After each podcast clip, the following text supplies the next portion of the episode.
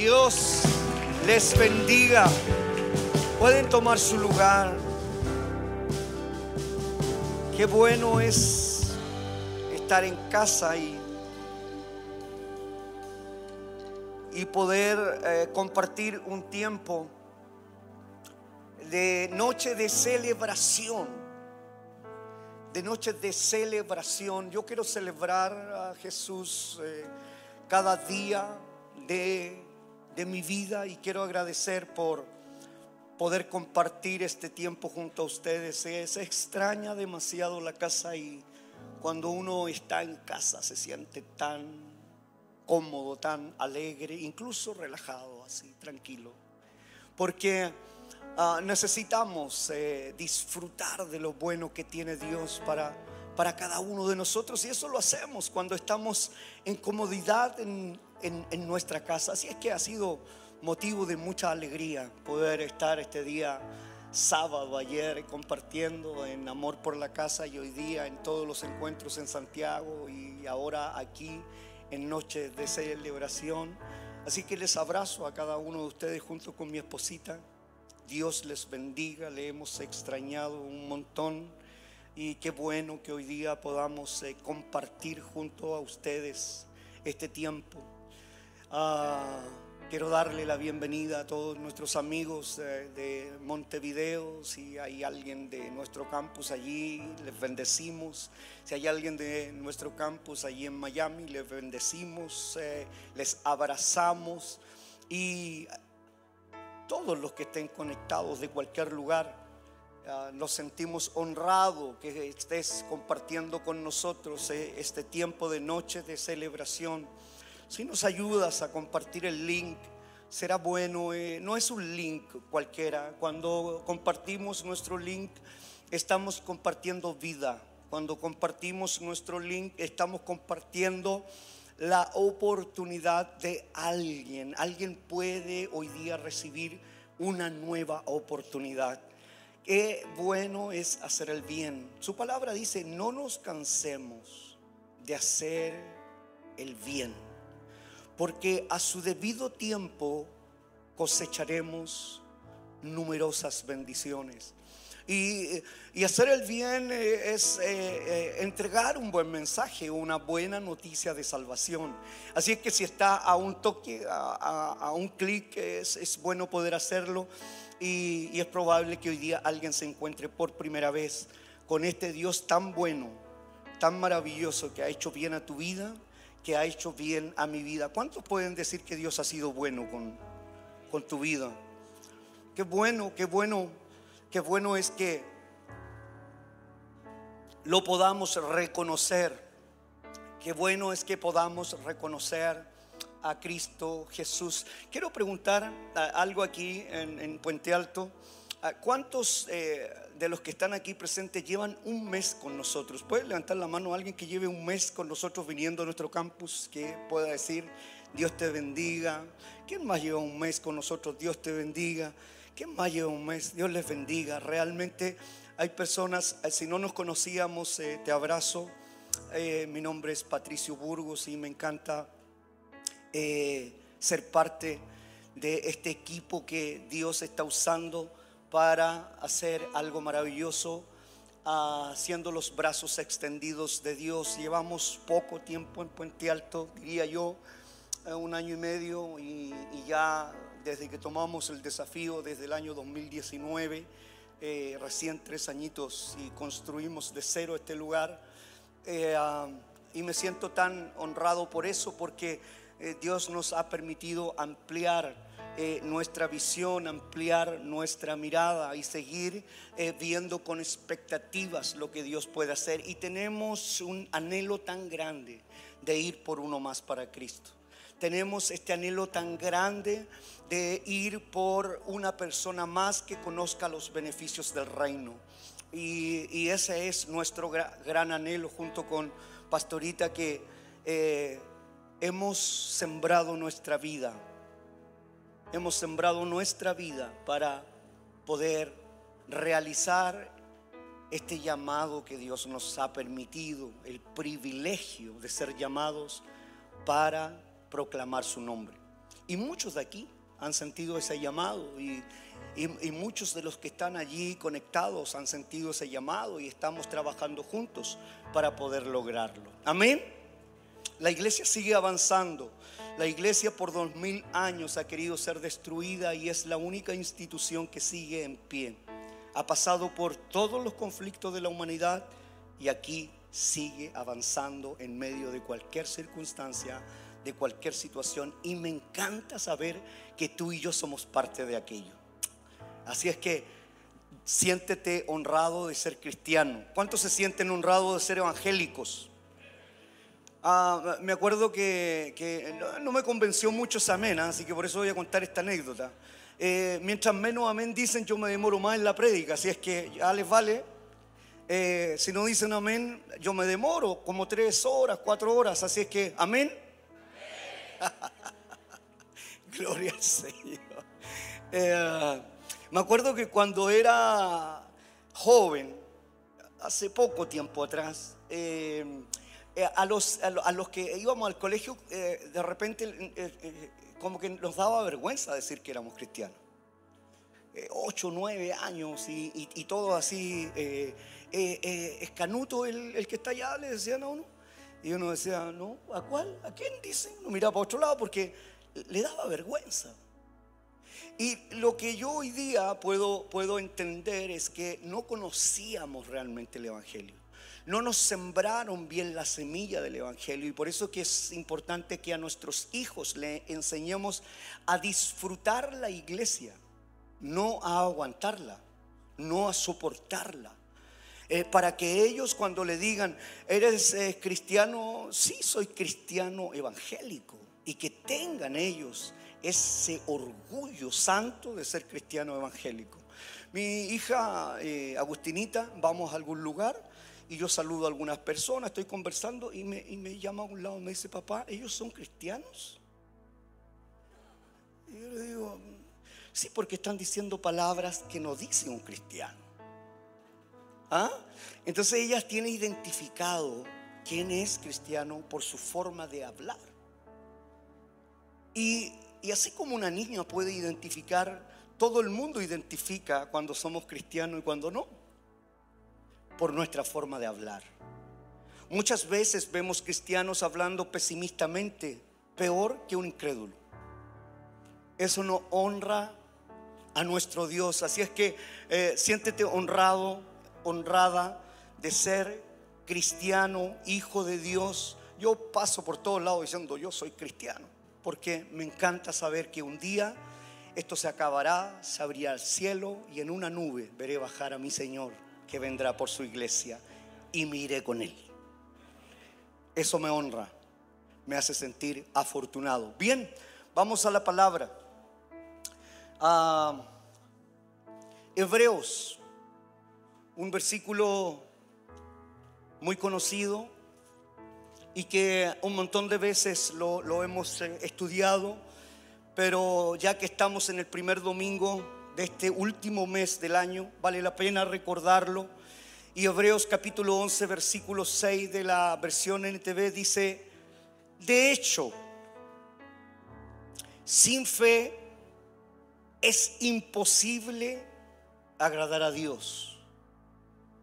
Todo el que desee acercarse a Dios debe creer que Él existe, número uno, es creer que Él existe. Y número dos, y que Él recompensa a los que le buscan con sinceridad. Padre, gracias por tu palabra. Señor, que sea tu Espíritu Santo hoy día que nos ministre en esta noche en el nombre poderoso de Cristo Jesús. Amén.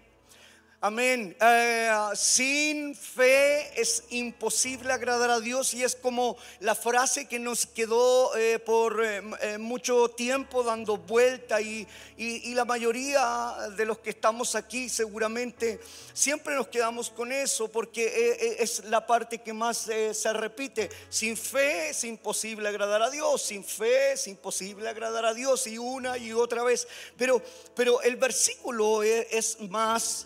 Eh, eh, macizo aún.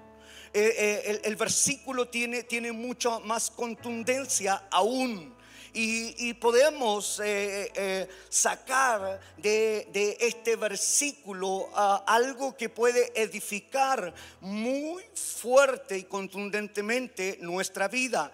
Eh, sin fe es imposible agradar a Dios, ya nos, nos, nos deja una enseñanza tremenda, pero si seguimos profundizando, entonces nos daremos cuenta que hay mucho más lo que Dios nos quiere decir a través de este extraordinario ordinario versículo que, que puede explotar eh, nuestra mente, nuestra cabeza, eh, en, toda la, lo que Dios puede sembrar en nuestra mente, en nuestros pensamientos, en nuestro corazón, en nuestro espíritu. Y comienza, de hecho, dice, de hecho, sin fe es imposible agradar a Dios. Todo el que desee acercarse a Dios debe, debe no, no, no es eh, quizá pudiera, es debe.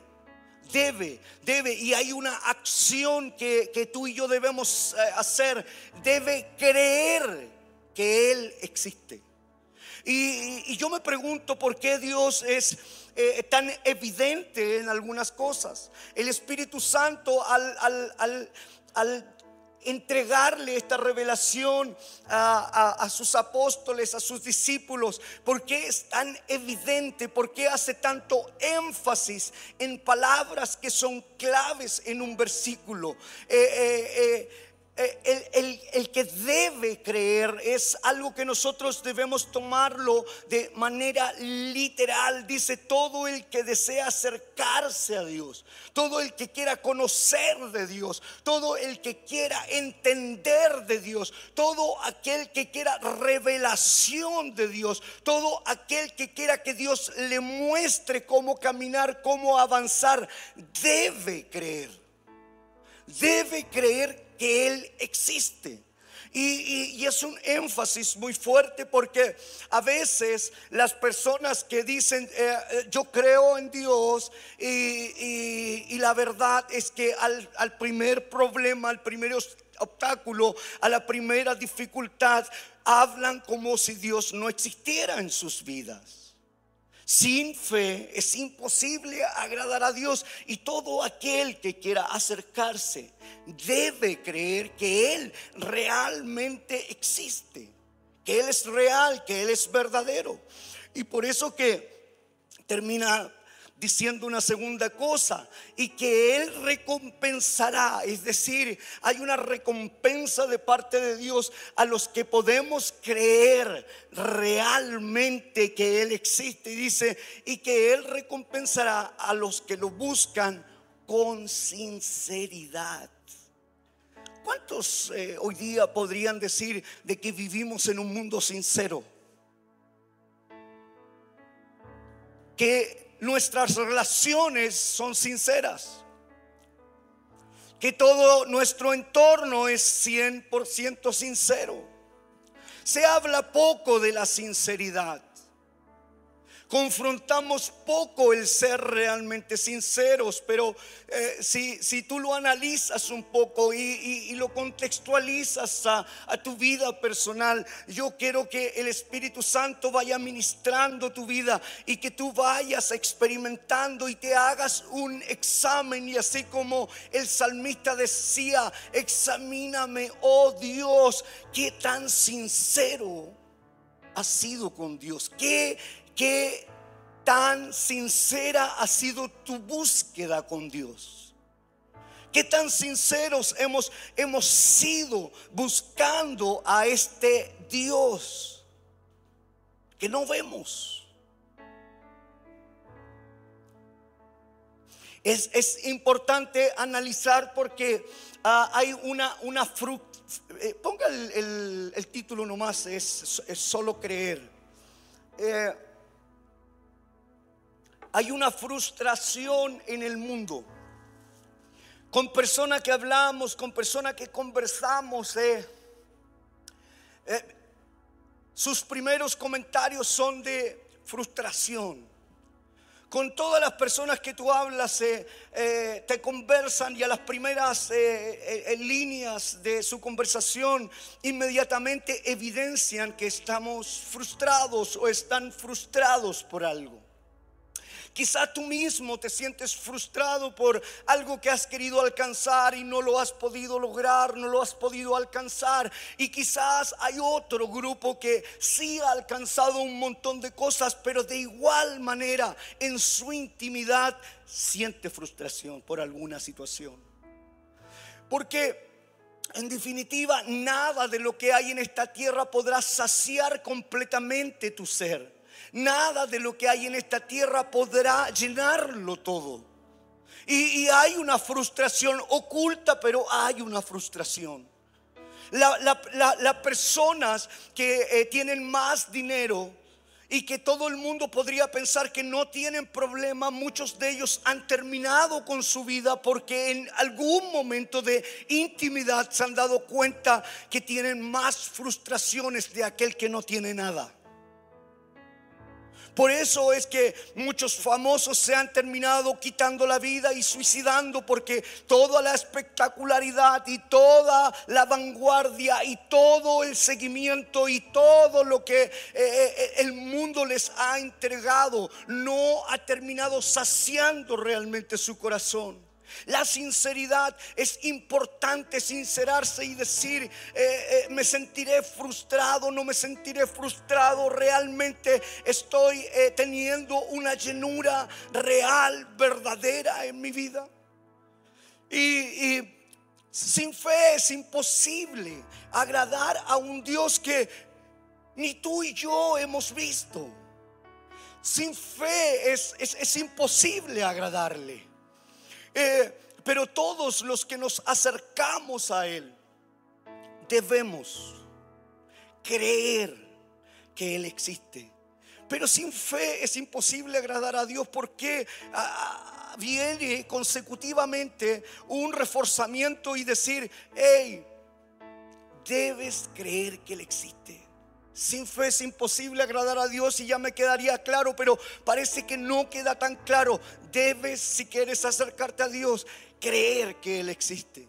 Hay un reforzamiento a esa fe. Sin fe es imposible agradar a Dios. Hey, debes creer que Él existe. Hay un reforzamiento. Todo aquel que le busca tiene que saber también que Él recompensará. Porque no es tarea fácil creer. Porque no es tarea fácil tener una fe extravagante constantemente. Porque no es una tarea sencilla estar aquí en, en 100% de batería de fe. No es tarea fácil mantener la buena batalla de la fe al 100%. Por eso Pablo decía, pelea la buena batalla de la fe, porque hay debilidad en nuestra vida porque hay sazón en nuestra vida, porque a veces nos desvanecemos, a veces nos frustramos, a veces entramos en esta situación incluso de cuestionar por qué será que Dios no ha cumplido aquella promesa que hizo conmigo. Y quiero hablar desde la frustración porque una de las primeras cosas que yo veo en, el mundo en general y, lo que me preocupa mucho es que lo veo mucho en la iglesia es eh, la falta de fe. Si, eh, piensa en esto, si todos tuviéramos una fe al 100%, eh, ¿te imaginas lo que estaría consiguiendo la iglesia en todo el mundo? ¿Hay alguien aquí? Hola. Hola. Pensé que estaba solo. ¿Sabes lo que conseguiríamos si unimos tu fe con mi fe, tu fe y la fe de otros si estamos al 100%? ¿Sabes lo que haríamos si, solo dos personas con mi esposita comenzamos hace ocho años atrás y empezamos a creer por fe, por un llamado de Dios? Si muchos hicieran lo mismo, estaríamos llenos de iglesia y el mover espiritual sería maravilloso y todas las ciudades y todo un país lo alcanzaríamos para la gloria del Señor. Pero ¿por qué no sucede? Porque hay titubeo porque hay debilidad, porque hay incredulidad, porque hay falta de fe. Sin fe es imposible agradar a Dios. Los muros caerían, los enfermos se levantarían sanos. Habría una llenura total y esta ciudad de Puente Alto sería mucho más saludable si nos levantáramos con la autoridad de la palabra de Dios sobre nuestra vida. Podemos hacerlo como hijos de Dios, pero dice, sin fe es imposible agradar a Dios. Y todos los que nos acerquemos a Él debemos creer que creer que él existe, que él está aquí ahora mismo tan real como en la silla que tú estás sentado, tan real como tú me estás viendo a mí, que él existe, que está en medio nuestro y que si tú y yo vinimos a este lugar es porque algo puede suceder en mi vida, porque él está en medio nuestro. Pero con sinceridad. Y y realmente somos sinceros al creer que Dios está en medio nuestro que Dios hoy día puede hacer un milagro en medio nuestro, que Dios hoy día puede levantar a un enfermo, que Dios hoy día puede tocar el vientre de una madre y ser fértil como nunca lo había sido, que Dios puede levantar, cortar y estirpar cáncer, que Dios puede dar vista al que tiene algún problema de ceguera, que Dios puede operar aquellas cosas que por mucho tiempo hemos estado pidiendo sanidad a Dios y si está en su voluntad y creemos que Él está en medio nuestro, entonces se desatará algo sobrenatural. Pero debemos creer con sinceridad. ¿Cuál es el punto entonces? ¿Cuál es el punto? ¿Qué sucede con la iglesia? Estamos a, a 4 de diciembre del año 2022. Y cuando comenzamos este año, comenzamos diciendo, hey, este año eh, seremos desbordados. Y cuando pregunto, eh, este año es un año de desborde, algunos ya están diciendo, ah, amén. ¿Cuántos están diciendo con seguridad, estamos desbordados? ¿Sabe? Nosotros fuimos a, a Miami con mi esposita no teniendo ningún recurso. Es un gigante. No sé cuántos de ustedes han ido a Miami o han ido a Estados Unidos, pero conocen que es bastante más caro de lo que es nuestro país y cualquier país de Latinoamérica. ¿Por qué querer ir a un lugar? ¿Por qué querer ir a un lugar donde todo vale tres veces más? ¿Por qué querer ir a un lugar donde hay gigantes? ¿Por qué querer ir a un lugar donde todo es grande? ¿Por qué querer ir a un lugar donde las normas están eh, en cada metro cuadrado? Si fuéramos parte de los 12 espía, eh, espías, eh, podríamos tener el reporte de los dos o el reporte de los diez. Y, los diez eh, se sintieron como langostas. Y dijeron, en esta tierra es verdad, fluye leche y miel, pero hay gigantes.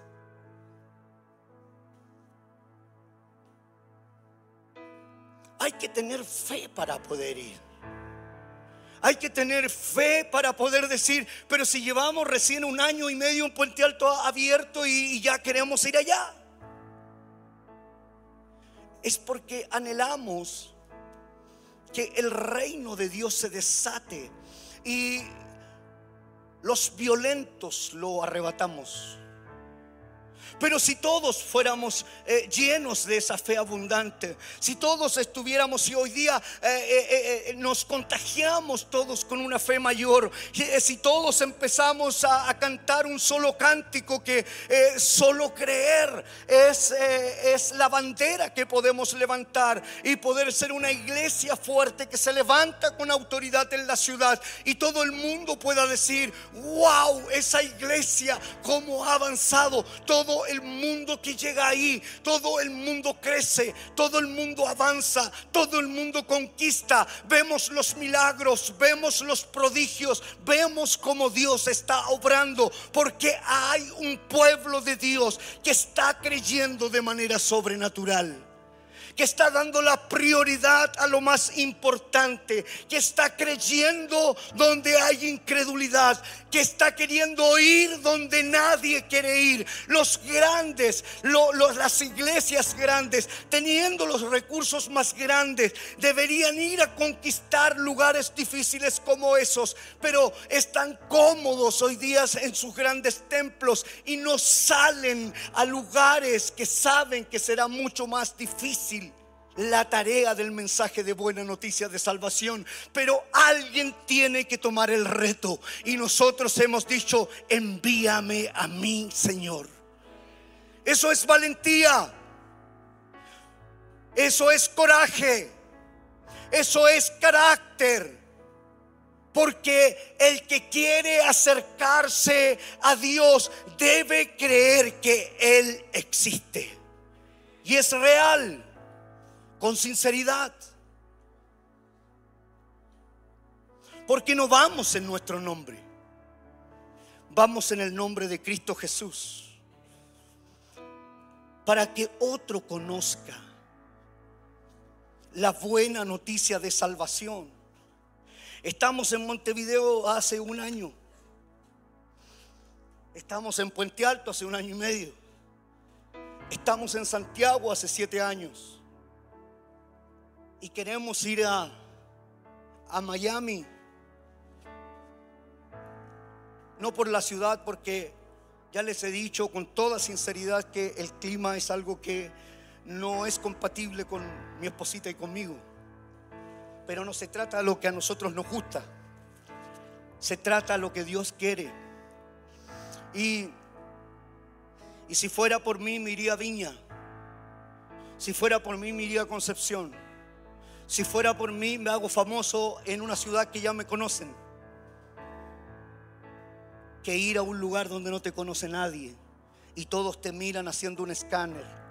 ¿Quién es este? Piénsalo. Hay que tener fe para poder hacerlo. Y tú eres parte de eso, por eso, por eso quiero que, te sientas hoy, día eh, un poco desafiado. Eh, yo soy un hombre que amo la iglesia y te amo a ti.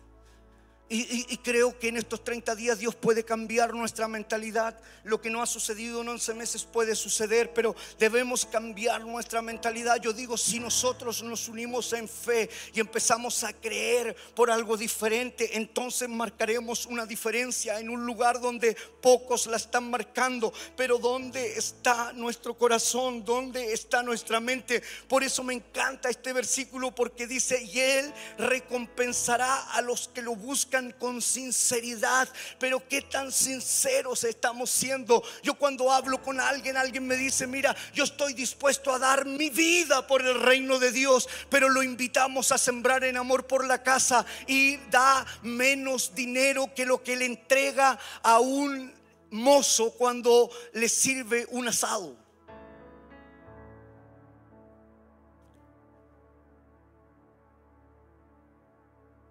Te, duele menos entregar la propina de un 10%. Y si vas a Estados Unidos, eh, eh, el, mesero te dice es el 18%. Y tú dices, ah, no, si no hay problema, dile nomás. Amén. O si vas a, a, la botillería de la esquina, compras una, una cachantún que vale 700 pesos pero luego vas a un servicentro vale 1.200 pesos, pero luego si vas a un aeropuerto vale 2.500 pesos y tú dices, sí, no hay problema. Pero en la iglesia, ¿cuánto vale la mineral? Ya, el pastor se está haciendo rico con esto.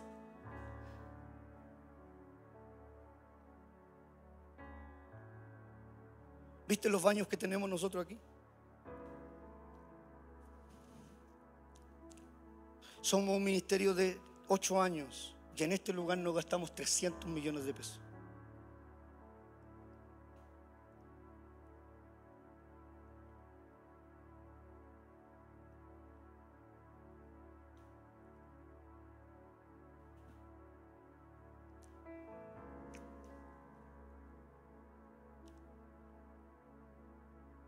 Todo el que desea acercarse a Dios debe creer que Él, creer que Él existe y que Él recompensará a los que lo buscan con sinceridad. No, pastor. Oye, yo te estaba esperando, pastor, te eché de menos 30 días que no estuviste aquí y ahora que estoy predicando, dice, oye, por, deberías darte demorado un poco más.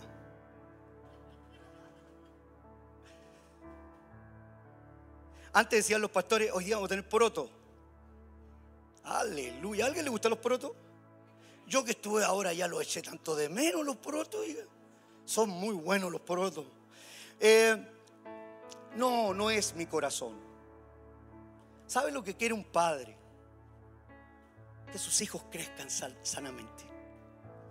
¿Y sabe cuál es mi anhelo? Verte crecer. Yo no estoy aquí para llamarle la atención a nadie porque porque yo soy imperfecto igual que tú. Yo estoy luchando con las tentaciones igual que tú. Yo estoy luchando con ser una mejor persona igual que tú. Y, aquí yo no sé más que, tú, ni tú más que yo. Aquí todos estamos aprendiendo a la luz de la palabra. Y, yo quiero hablarte como un padre con sinceridad porque quiero verte crecer, porque quiero ver que ames a Dios, porque quiero ver que un día cuando Jesús venga por nosotros podamos ver cómo nos vamos yendo todos juntos glorificando su nombre y que nadie se quede. Y que todos digamos, hemos peleado la buena batalla de la fe. Y el Señor nos diga, bien hecho, buen siervo y fiel, entra al gozo de tu Señor y yo pueda decir, yo lo pastoreé.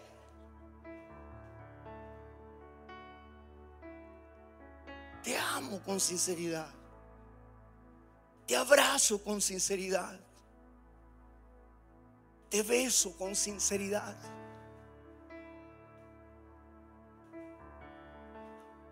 Y te hablo con sinceridad.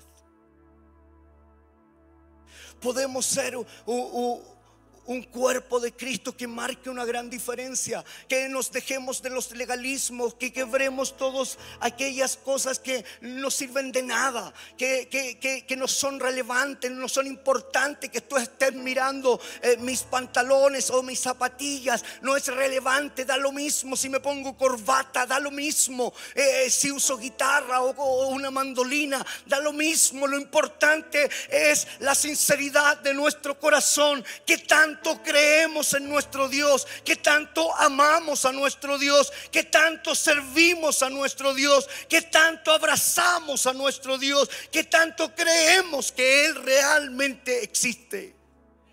Eso es lo realmente importante. Es poder decir, yo cuando digo y levanto mis manos y adoro al Señor, es real. Es sincero, no, no, no tengo un doble discurso.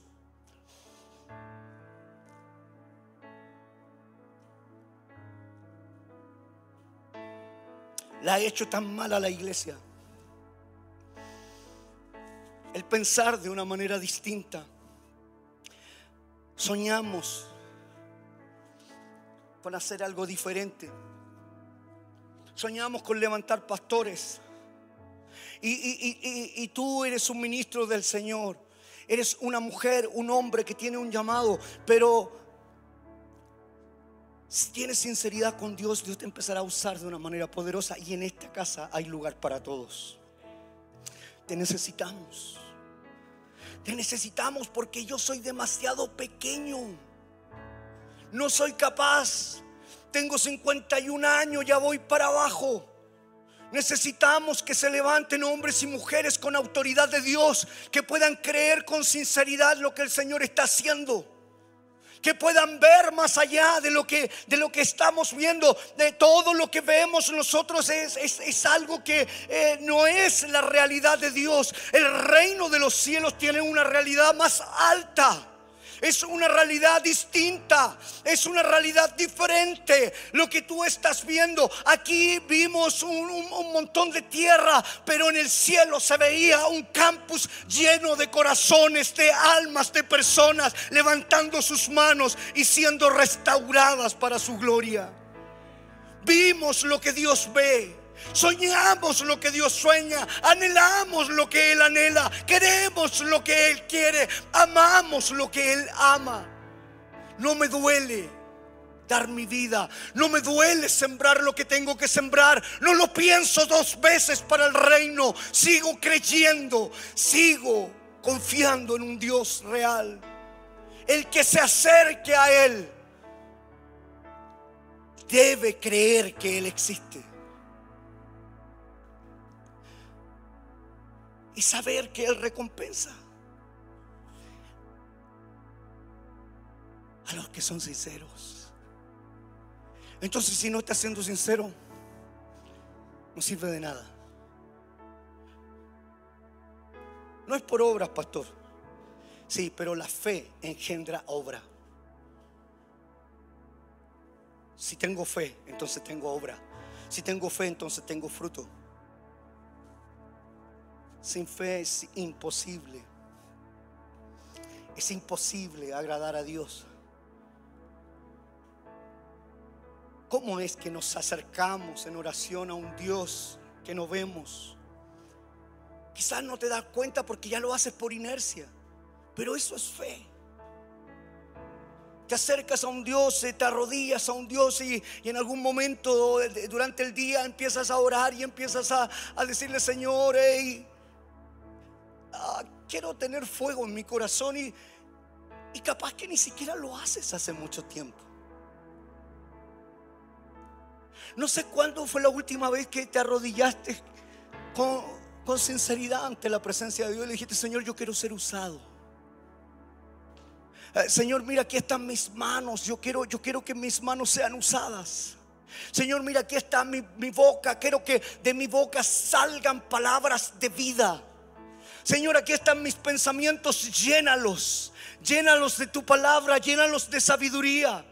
Llénalos de, de una visión mucho más allá de lo que mis ojos pueden ver.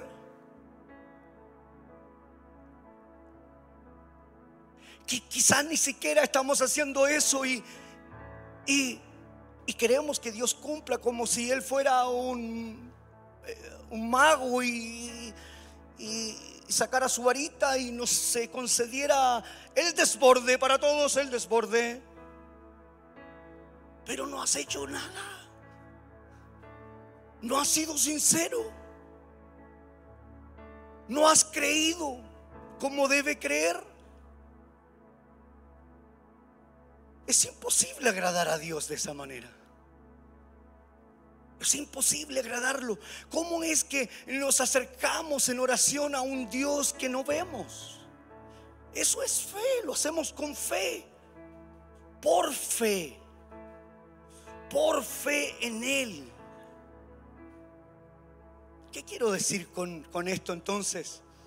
Que nuestra prioridad es nuestra fe en Él tu prioridad, mi prioridad, cada día de nuestra vida debería ser aumentar nuestra fe en Él. Es decir, yo sé que todo lo puedo en Cristo porque Él él me fortalece, no en otra cosa. Es, ah, es, pedir el aumento de fe, es pedir eh, eh, sabiduría, es pedir lo que el Señor puede hacer con nosotros. Si lo hacemos con sinceridad, Dios nunca nos dejará avergonzados.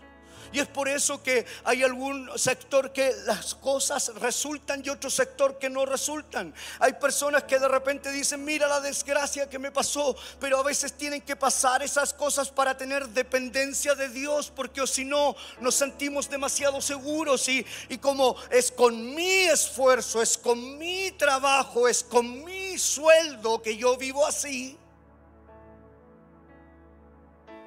No es porque Dios te da vida y Dios te da salud. Pero, no, yo no soy orgulloso, pero este, este es mi esfuerzo. Sí eres orgulloso. No, yo doy cuando yo quiero, cuando yo sienta voy a dar. Pero es que ese dinero no es tuyo, es de Dios.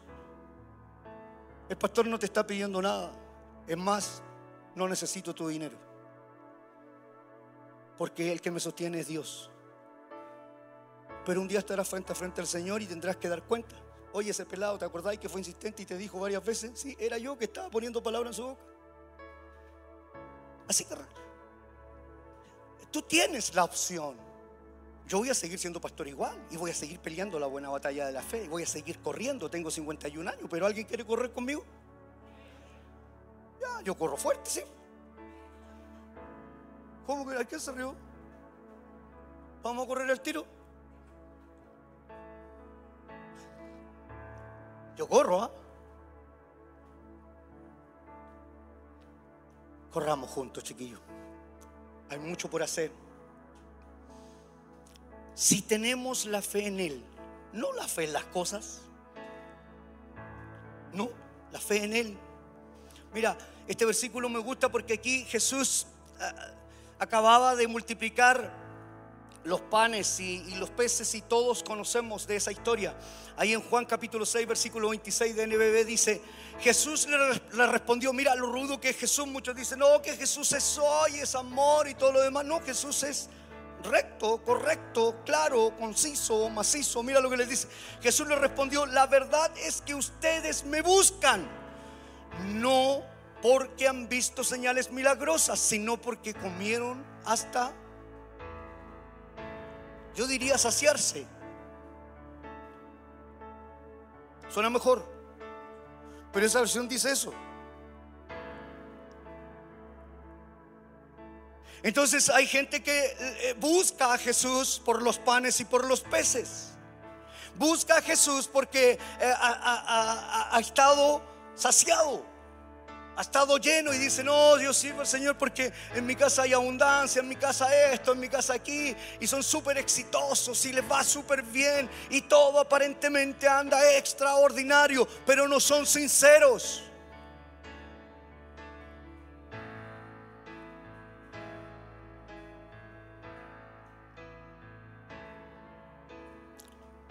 Nunca busques a Dios por los panes y los peces, búscalo porque realmente quieres una relación genuina y sincera con Él en fe. Todo el que desea acercarse a Dios debe creer que Él existe. Y si Dios estuviera aquí, ¿cómo hablaríamos de Él? ¿Cómo lo trataríamos? ¿Cómo sería nuestra interacción con Él? ¿Cuántos quisieran? ¿Cuántos quisieran que la gente las personas que están en tu alrededor te amen por lo que tú tienes y por lo que tú puedes darle. ¿Cuántos le gustaría que te amaran por lo que tú tienes? Yo te amo por, porque tú tienes esto y por lo que tú me puedes dar a mí. Nadie quiere eso. Dios tampoco. Dios tampoco quiere que tú lo ames solo por lo que podemos recibir de Él. Dios quiere que tú lo ames, pase lo que pase y venga lo que venga tú lo ames por quien es Él, no por lo que te puede dar. Entonces, hoy día vemos una iglesia muchas veces tibia en eso que eh, está amando a Dios solo por lo que Él puede dar. Si me sana, te sirvo. No, aunque no me sanes, Señor, te sirvo igual porque tú eres soberano en mi vida. Ese debe ser nuestro pensamiento. No, si tú me das un auto, voy a la iglesia todo el día. No, Señor, si tengo que caminar, te serviré, porque tú eres bueno. Pero qué tan real y sincero eso es en nuestra vida. Aquí vemos personas que estamos desde las eh, siete y media de la mañana en Santiago. Y ayer estuvimos hasta las once y media de la noche.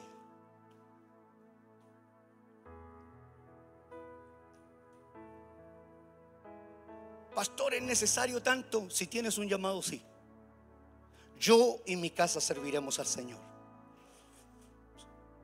Es una decisión. Y mi decisión no depende de la tuya, ni la tuya depende de la mía. Es un acuerdo personal con Dios. Tú quieres que te amen por quien tú eres como persona. Eso sería una relación saludable.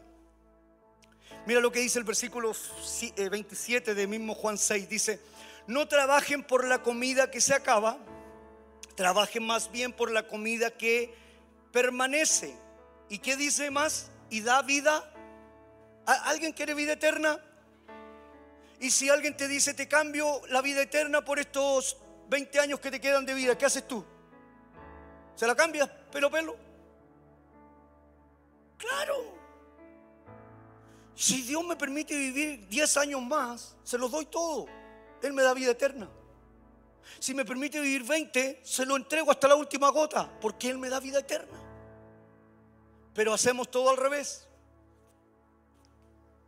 O otros que son más osados quieren esta vida y la otra, sin hacer mucho esfuerzo.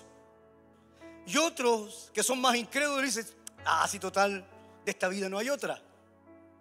¿Alguien dijo eso alguna vez? Yo decía eso cuando estaba bailando. ¿Alguien sabe de baile? ¿Ha bailado alguien alguna vez? Ah, sean sinceros, sean sinceros. Sean sinceros. ¿ah? Yo vi a varios en la fonda del 18. Saqué fotos. Muéstrame la foto.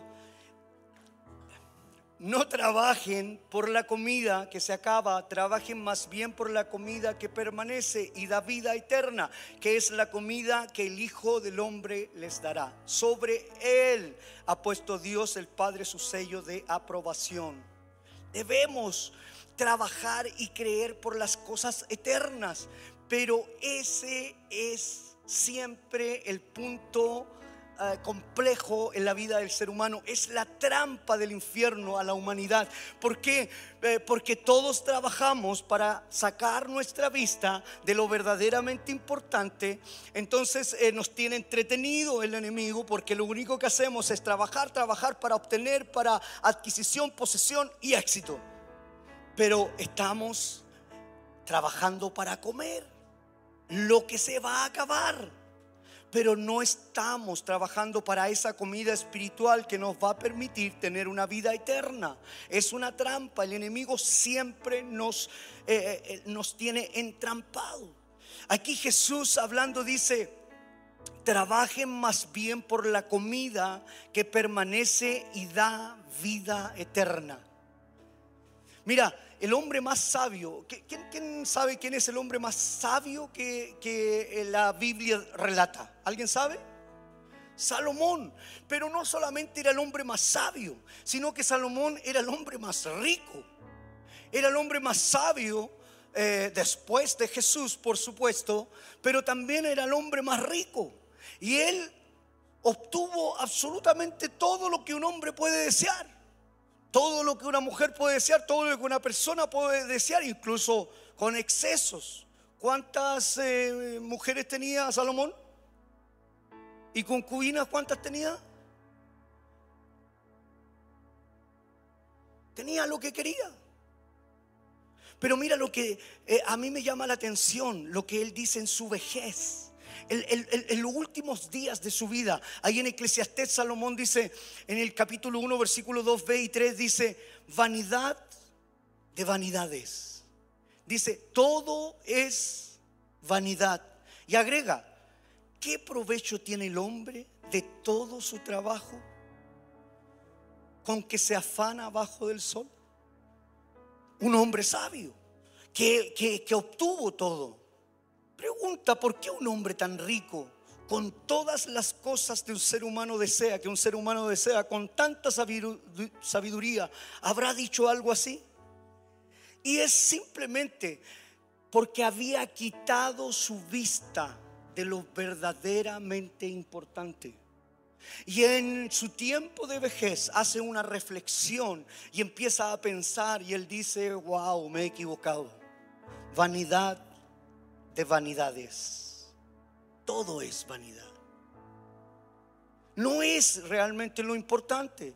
Él quitó su vista y empezó a equivocarse y empezó a cometer errores y empezó a pecar, empezó a sacar la vista de las cosas eternas, de las cosas que Dios le había entregado. Un hombre que alcanzó todas las cosas, pero en su vejez, en su último tiempo, arrepintiéndose, dejándonos un consejo en Eclesiastés diciendo, hey, ¿de qué sirve ese afán? No digo que no trabajemos, lo que digo de qué sirve ese afán, cuando dejamos y perdemos de vista las cosas realmente importantes, las cosas que realmente nos llevarán a vida eterna.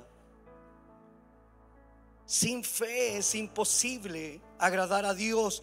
Creer en Él con fe es estar conscientes trabajando por las cosas eternas, conscientes, no inconscientemente, no esa gente que viene a la iglesia porque hay que venir a la iglesia, eh, voy a la iglesia porque me dijeron que tenía que ir a la iglesia, no, ven a la iglesia porque crees que Él existe. Y cada vez que vienes aquí a la iglesia algo sobrenatural puede pasar en tu vida. Yo vengo por eso, pero no vengo por venir. Yo vengo y quiero llevarme una parte. Señor, quiero ser edificado. Señor, quiero crecer. Señor, quiero avanzar. Señor, quiero que mi fe sea aumentada. Señor, yo no quiero tener vergüenza de lo que me diga el que está al lado. Si yo quiero saltar y cantar alabanzas y adorar a un Dios y a un Dios vivo, lo haré con devoción. Porque tú estás mirando cada cosa que yo hago. No quiero perder un solo minuto de alabar, bendecir, adorar a un Dios tan real, aunque no me sane, aunque no conteste lo que yo quiero, aunque no me entregue lo que yo supuestamente creo que necesito. Porque Él tiene cuidado de mí y quizás si recibo eso, me voy a desviar. ¿Cuántos se han desviado porque no han sabido manejar o controlar lo que Dios ha puesto en su mano? Por eso la gratitud es tan, importante. Creer en Él con fe es estar conscientes trabajando por las cosas eternas. Fe en Él. Entonces es lo importante. Esa es la fe que nos ha dado Dios para desarrollar una relación con Él. Esa es la fe que se origina en Él y que es para Él. Eh, Marcos capítulo 11, versículo 23 también lo conocemos tanto todos nosotros. Dice, les aseguro que si alguien le dice a este monte que se mueva y se arroje al mar y no duda que va a suceder, el monte lo obedecerá. Yo no sé cuántos montes tienes tú, cuántos montes puedo tener yo que necesito mover. No tomes literal y ir al cerro y di este cerro que se mueva. No, hay un monte que tú tienes, será alguna tranca que estás viviendo, una crisis de pánico, una ansiedad, una crisis familiar, una crisis matrimonial. Ese será tu monte. Pero aquí está diciendo, aquí está diciendo, les aseguro que si alguien le dice a este monte que se mueva y se arroje al mar y no duda que va a suceder, el monte lo obedecerá. Pero ¿cuál es la clave para que esto suceda? La clave está en el versículo anterior, en el versículo 22, Marcos 11, 22 dice, Jesús respondió, tengan fe en Dios. Esa es la clave. Entonces muchas veces nosotros decimos, ¿cómo esto del monte? Pero es que eh, todo se mueve si tenemos fe en Él. Eh, dice, tengan fe en Dios. ¿Cuál es la clave? Todos los que se acerquen a Él deben creer que Él existe. Con sinceridad. Y cuando lo entendemos, entonces sí podemos sacar los montes. Quizás no pueda sacar la enfermedad ahora, porque puede ser que en la soberanía de Dios todavía no suceda. Eh, quizás no pueda sacar la enfermedad, pero puedes mover eh, el monte de tu pensamiento de cuestionamiento hacia Dios y puedes tener ese sentido de aceptación y decir, Señor, lo que tú quieras para mi vida. Mira lo que dice Romanos. Y esta es una revelación que dio que dio el movimiento a la reforma, pero no me meteré allí. Pero lo importante, lo clave de este versículo, el que entiende este versículo entiende Romanos completo. Romanos capítulo 1, versículo 17 dice, porque en el Evangelio la justicia de Dios se revela por fe. La justicia de Dios se revela por fe y para fe. Y eso quiero que lo tengas muy, muy claro. Y para fe, como está escrito, más el justo por la fe vivirá, no por el jefe,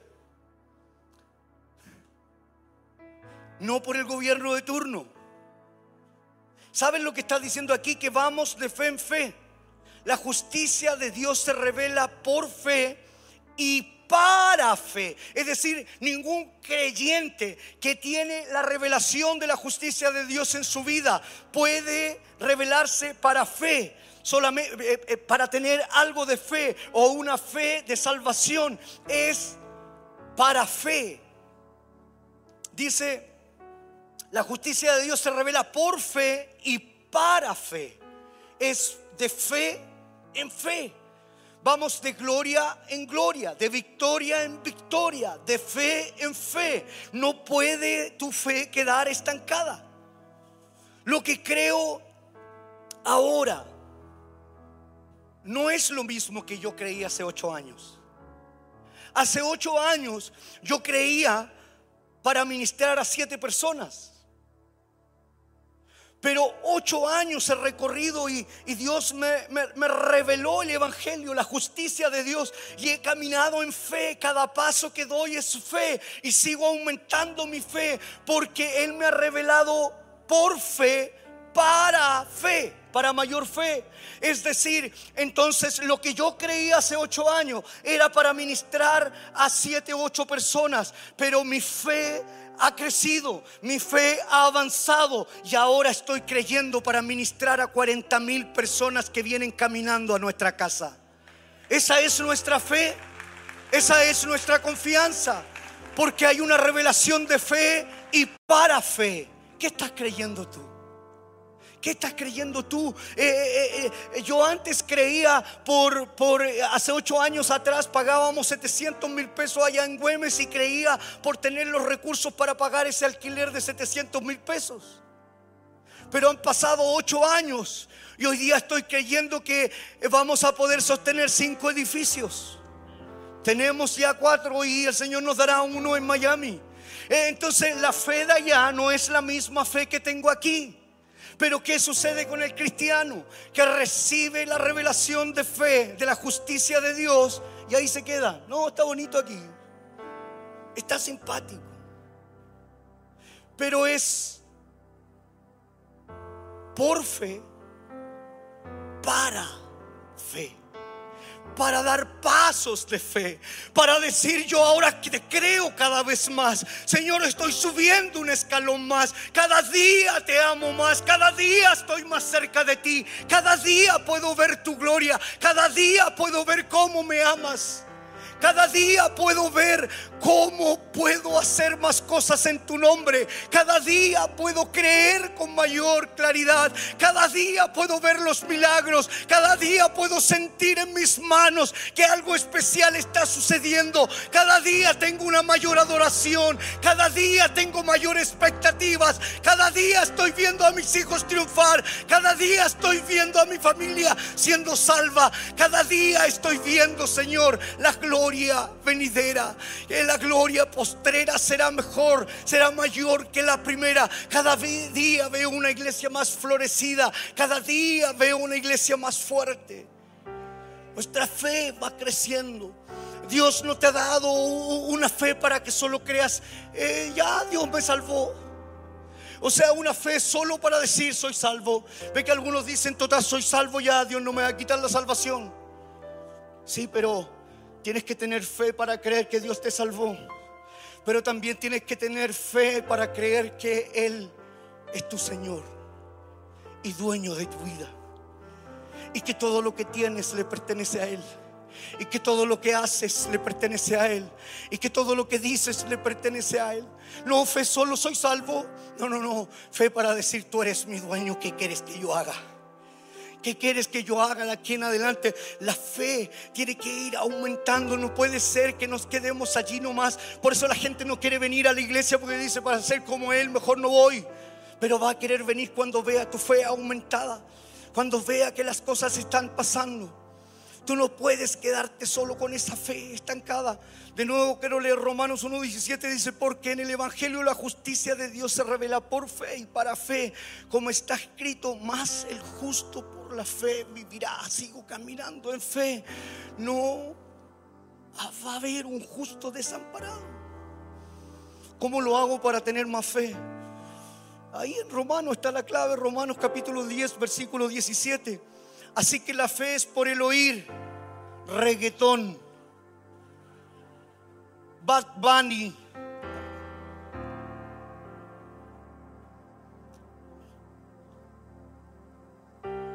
Aquí lo voy a pegar a varios. Goldplay. Gloria Señor. Entradas de 80 mil, 120 mil, 250 mil, 500 mil. Pastor, tengo derecho. También tienes derecho a sembrar en casa. Pero te duele más sembrar en casa que pagar una entrada en un concierto. Debe creer que Él existe con sinceridad. Pastor, pero ¿cómo? No, si yo no me estoy, yo, yo te estoy confrontando tu fe. Así que la fe es por el oír y el oír por la palabra de Dios. La palabra revela a Jesús. Mientras más palabra, más revelación, más fe, más relación con Jesús y con el Espíritu Santo. Pero ¿qué escuchas todo el día? Firme. ¿Cuántos de ustedes están escuchando a su pastor? ¿O están escuchando a Dante Gebel? Señor, revélame el nombre ahora mismo de aquellos que están escuchando a Dante Córtales el internet, Señor. Amo a Dante Gebel, pero con él no te vas a tomar un café. Con tu pastor sí. Yo estoy dispuesto a abrazarte. Estoy dispuesto a amarte, a cuidarte. Honro a todos los pastores hermosos que hay. Pero va a ser difícil que te abrace como yo te abrazaría. Va a ser difícil que si tenemos un pan, yo lo voy a compartir contigo. Si es lo único que tenemos, lo vamos a partir en trocitos y lo vamos a comer juntos como una familia.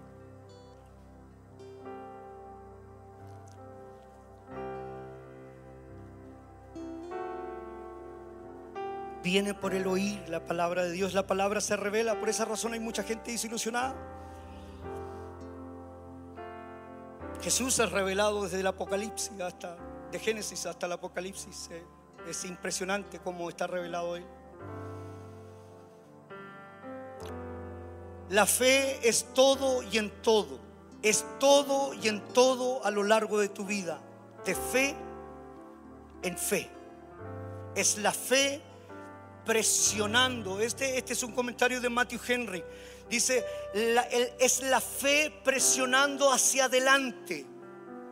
Es, es, es, allá cuando comienzo, eh, esta fe empieza a presionar hacia adelante porque hay una revelación del Evangelio, de la buena noticia. Al escuchar la palabra, más conozco a Jesús, más revelación tengo. Mi fe sigue creciendo. Es fe presionando a más fe. Eso está diciendo este, este comentario es, presionando hacia adelante para obtener la victoria sobre la incredulidad. ¿Cuántas veces estás eh, teniendo incredulidad? Es porque tu fe no está siendo trabajada, no, estás, no está presionando hacia adelante. Entonces hay momentos donde dice, hoy no sé si creer lo que dice el pastor. Sí, que no creas lo que yo digo porque los hombres mentimos. Cree lo que dice Dios porque Él no es hombre para mentir. Presiona hacia adelante y avanza en fe. Y, y verás cómo la incredulidad, Dios te da la victoria sobre la incredulidad, de, de fe en fe. Algunos tienen esa fe estacionada y solo por el milagro de otros creen. Pero sabes que ese es el nivel más bajo, es el nivel más bajo de fe. ¿Sabes por qué yo creo? Porque el, pastor recibió cuatro sanidades al mismo tiempo, entonces yo creo, yo creo por el testimonio de otro. Estoy creyendo por lo que a otro le pasó. Estoy, estoy creyendo, ah, sí creo en Dios porque sanó a mi tío, sanó a mi cuñado, sanó a fulanito. Pero, pero, pero cuando te pase a ti tu propio testimonio, no creas por lo que, por, por, lo que estás viendo. Cree. Cree sin, sin ver nada. El creer cuando vemos algo es el nivel más bajo de fe. Jesús lo dijo allí en Juan capítulo 20, versículo 29. Mira lo que dice. Dice, Jesús le dijo, es Jesús hablando, tú has creído porque me has visto. O sea, tuvo que meter el dedo en la herida. No creyó, dijo yo, el discípulo dijo yo tengo que, que colocar mi dedo. Y cuando el Señor se aparece un par de días después, le dijo, mete el dedo. Y le dijo, hey, tú has creído porque me has visto. Pero mira lo que dice de, ti y de mí, Jesús. Dichosos, afortunados, alegres, bienaventurados los que han creído sin ver. Tú y yo somos dichosos, somos afortunados porque hemos creído sin ver. O sea, ah, ese es el nivel más bajo de fe que alguien crea. Ah, aquí mucha gente cuando vino y vio todo esto que era un desastre, eh, me miraron a mí y dijo, el pastor está loquito. ¿Cómo se le ocurre que aquí va a construir un campo? Y ahora viene la gente y dice, wow, qué lindo campus. Yo siempre creí contigo, pastor. No pusiste un 20. No sembraste ni una semilla. Entonces ahora hicimos amor por la casa ayer y hay gente que no sembró. Y resulta que cuando vaya a Miami me va a decir, oh, yo siempre creí, pastor, que el Señor te iba a, a entregar a la iglesia este tremendo campus. Con sinceridad, ¿estás creyendo que eres ver el campus primero para creer? ¿O quieres creer sin ver el campus? ¿Cuántos quieren creer conmigo sin verlo? Yo, yo, yo con mi esposa estamos creyendo sin ver. ¿Y qué dice la palabra del Señor? Dichosos, afortunados, alegres los que creen sin ver. ¿Sabe qué? Hay algo que tú necesitas creer sin ver. ¿Será que tienes un diagnóstico médico y resulta que tú estás esperando que te sane el Señor para creer que Él lo puede hacer? ¿Será que a lo mejor estás viviendo una crisis matrimonial y tú estás esperando que el Señor restaure tu matrimonio primero y ahí decir, Señor, si restaura, porque esta es la petición del cristiano. Dice, Ay, Señor, si tú restauras mi relación, ahí sí que yo te voy a servir. ¿Y por qué no empiezas a servir al Señor antes? No, Señor, si tú me bendices, voy a sembrar. ¿Y por qué la semilla que tienes única en la mano no la siembras? Y empiezas a creer sin ver. Dichosos los que han creído sin ver son afortunados, son alegres, son benditos los que estamos creyendo. Yo caminé con mi esposa por un lugar que es inalcanzable para nuestra posición, pero caminamos diciendo, si tú quieres, Señor, este lugar puede ser nuestro, este lugar puede ser para glorificar tu nombre. Pero hace pocos días atrás, eh, en, mismo Miami, eh, eh, vino la incredulidad y vino la duda en mí. Por eso que yo te entiendo y por eso que yo no quiero que tomes a mal mis dichos, porque yo estoy contigo. Muchas veces tenemos incredulidad, muchas veces viene el enemigo a robarnos. Y estaba eh, junto a unos pastores amigos allí en Prendenton, cerca de Tampa. Y eh, uno de los pastores amigos fue a entregar su vehículo que había arrendado. Y fuimos allí a la automotora y, él estaba haciendo la entrega. Y mientras él hacía la entrega, yo estaba afuera del local, en una avenida grande donde pasaban vehículos eh, a cada minuto. Pasaban vehículos y, y me recuerdo que estaba eh, allí un poco eh, preocupado porque veía a los gigantes. eh, ya me habían dicho que era muy difícil el, que nos dieran una visa. Habíamos visto locales que cada local valía 12 mil, 15 mil dólares. Entonces cada, cada cosa que veía era un gigante. Cada persona nos decía no vengan aquí porque hay muchas iglesias que han terminado fracasadas porque no ha resultado nada. Y, vino como un poco a, agobiarme el enemigo y, yo en mi corazón empecé a sentir un poco de, de temor y dije, Señor, ¿será que a lo mejor es una idea mía? Es una idea mía, Señor. Yo no, no, no he visto nada. Señor, muéstrame algo, por favor, muéstrame algo para seguir en este lugar. Y, por eso te digo que empatizo contigo y por eso esta enseñanza. Y resulta que cuando estoy allí con el Señor, mientras los otros dos amigos estaban entregando, yo caminaba de allá, de aquí para allá y de allá para acá en esa calle y recuerdo que cuando cierro mis ojos y empiezo a reclamarle al Señor y digo, Señor, pero por favor muéstrame algo. Y viene a mi corazón este corito que el Espíritu Santo lo revelaba y, y venía y empecé a cantar. Solo creer, solo creer. Y empecé a cantarlo. Vamos. Solo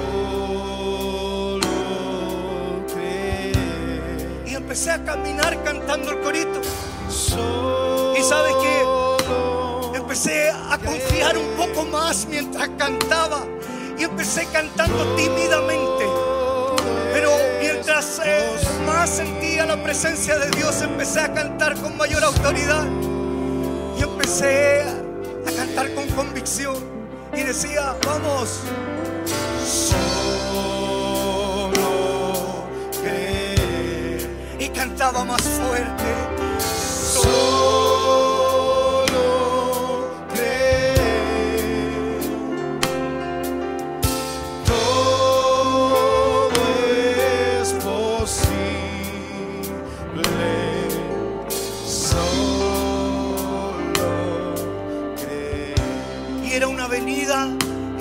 todos los vehículos pasaban y yo caminaba de allá. Parecía un loco caminando, cantando, levantando mis manos y todos los, los, los conductores miraban y qué le pasará a ese caballero que está solo creer ahí en plena calle como un loco. Pero mientras otros me decían, está loco, mi espíritu estaba elevado. Y ya ese gigante no era tan gigante. Y el Señor me decía, solo creer. Solo creer y...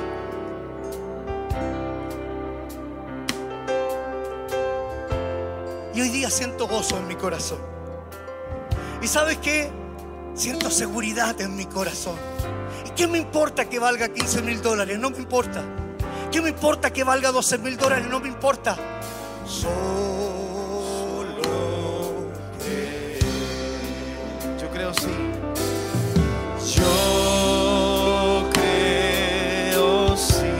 Señor Jesús. Yo creo sí. Sí, Señor Jesús. Todo es posible. Yo creo. ¿Sabes qué?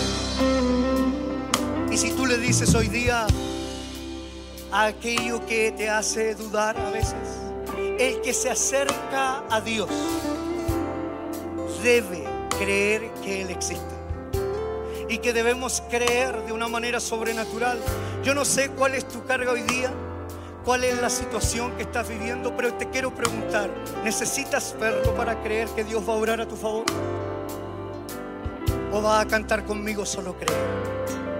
Solo creer. Solo creer. Solo. Hay alguien que se puede poner de pie y decir, voy a empezar a creer de una manera diferente. Todo es posible. Todo es posible. Solo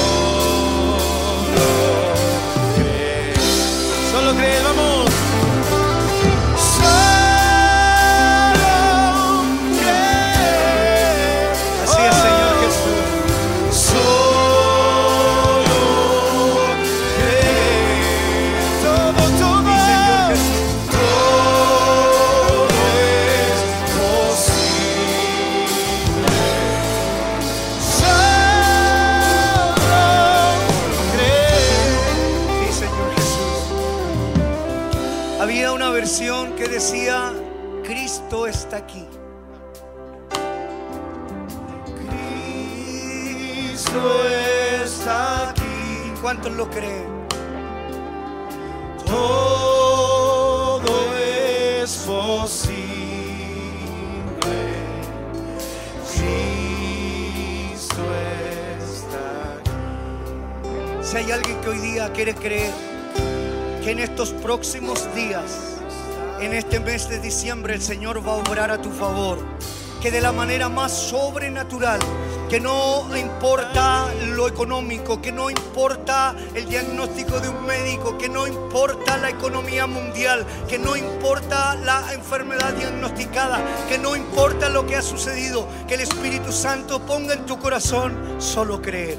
Solo cree. Si tú hoy día estás creyendo y quieres creer que Dios va a cambiar la historia en estos días que vienen, yo quiero creer contigo. Quiero que pases aquí adelante. Yo quiero orar por ti, que el Señor va a hacer un milagro. No tengo idea qué, pero el Señor va a hacer algo en tu vida. Si hay alguien que está creyendo, pasa aquí. Quiero orar por ti en el nombre de Jesús. Así es que vamos a orar.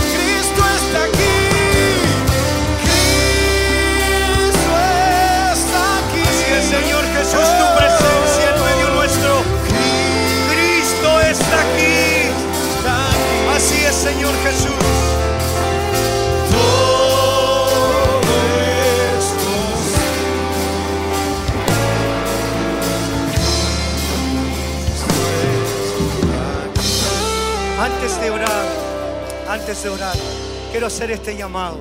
Si hay alguien en esta sala que nunca ha recibido a Jesús en su corazón, es el momento de poder hacerlo. Todos estamos con nuestro rostro inclinado, nuestros ojos cerrados. Hay un ambiente de fe aquí, ahora mismo.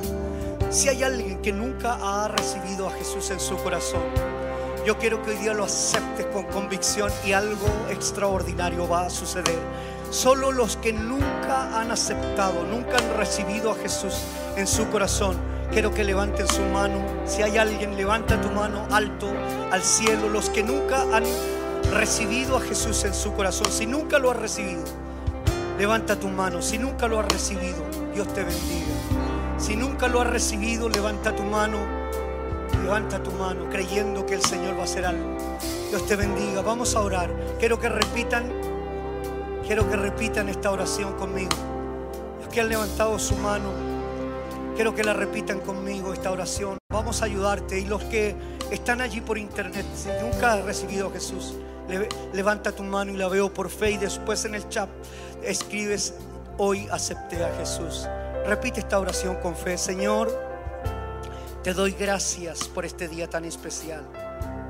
Hoy día quiero pedirte perdón por mis pecados. Quiero pedirte perdón por mis ofensas. Y con un corazón limpio, quiero recibirte en mi corazón como mi Señor y suficiente Salvador. En el nombre de Jesús. En el nombre de Jesús. Bien, vamos a orar por todos los que están aquí adelante. Hay alguien que está ahí atrás y, todavía tiene tiempo para pasar. Yo quiero soltar palabras hoy día sobre ustedes, junto al equipo pastoral.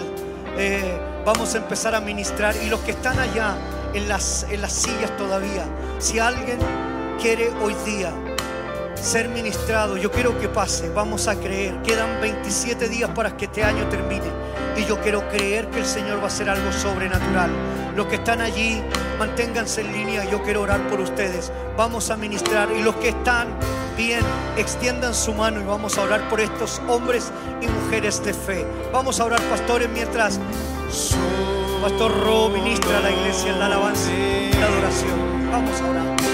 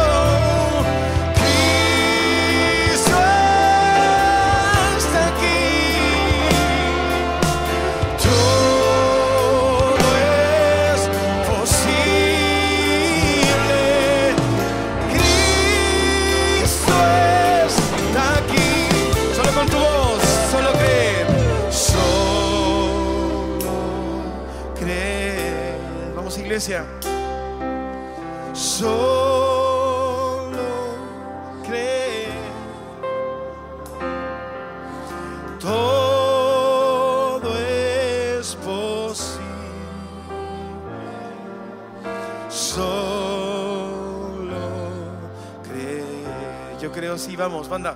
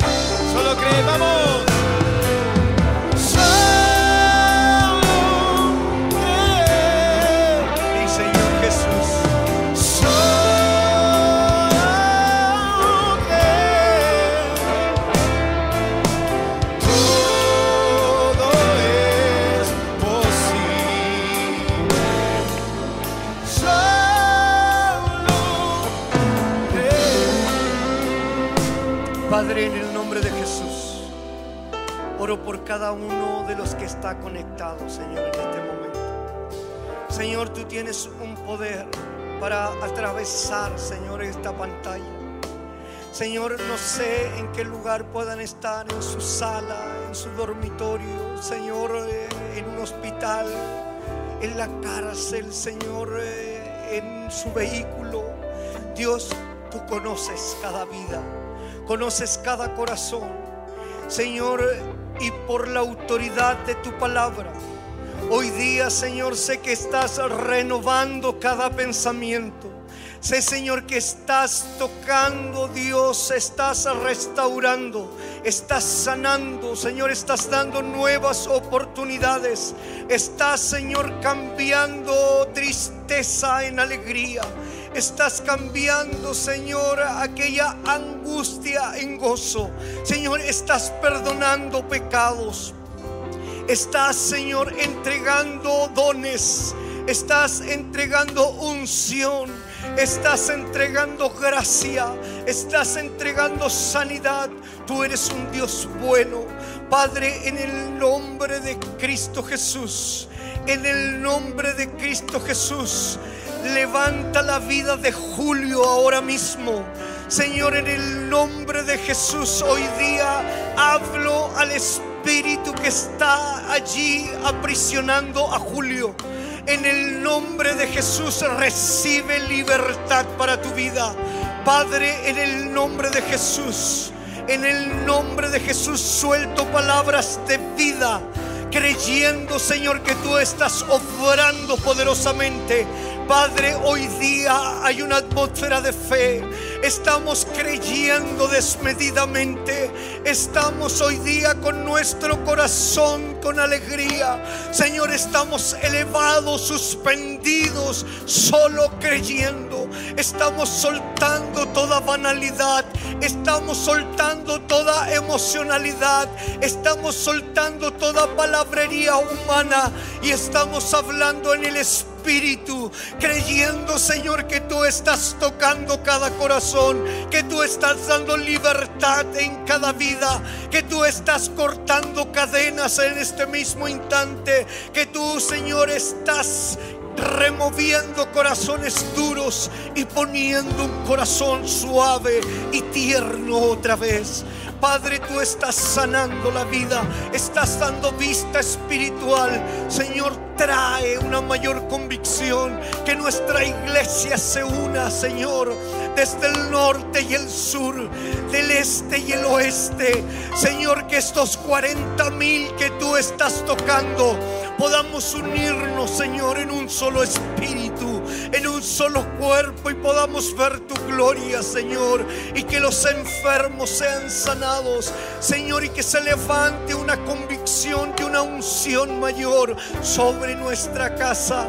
Queremos ver prodigios, queremos ver milagros, pero queremos ser sinceros, Señor, creyendo que tú realmente existes en nuestro corazón, en nuestro espíritu, en nuestra vida. Señor, oro por cada uno de los que está conectado, que tu bendición les toque ahora mismo en el nombre poderoso de Cristo Jesús.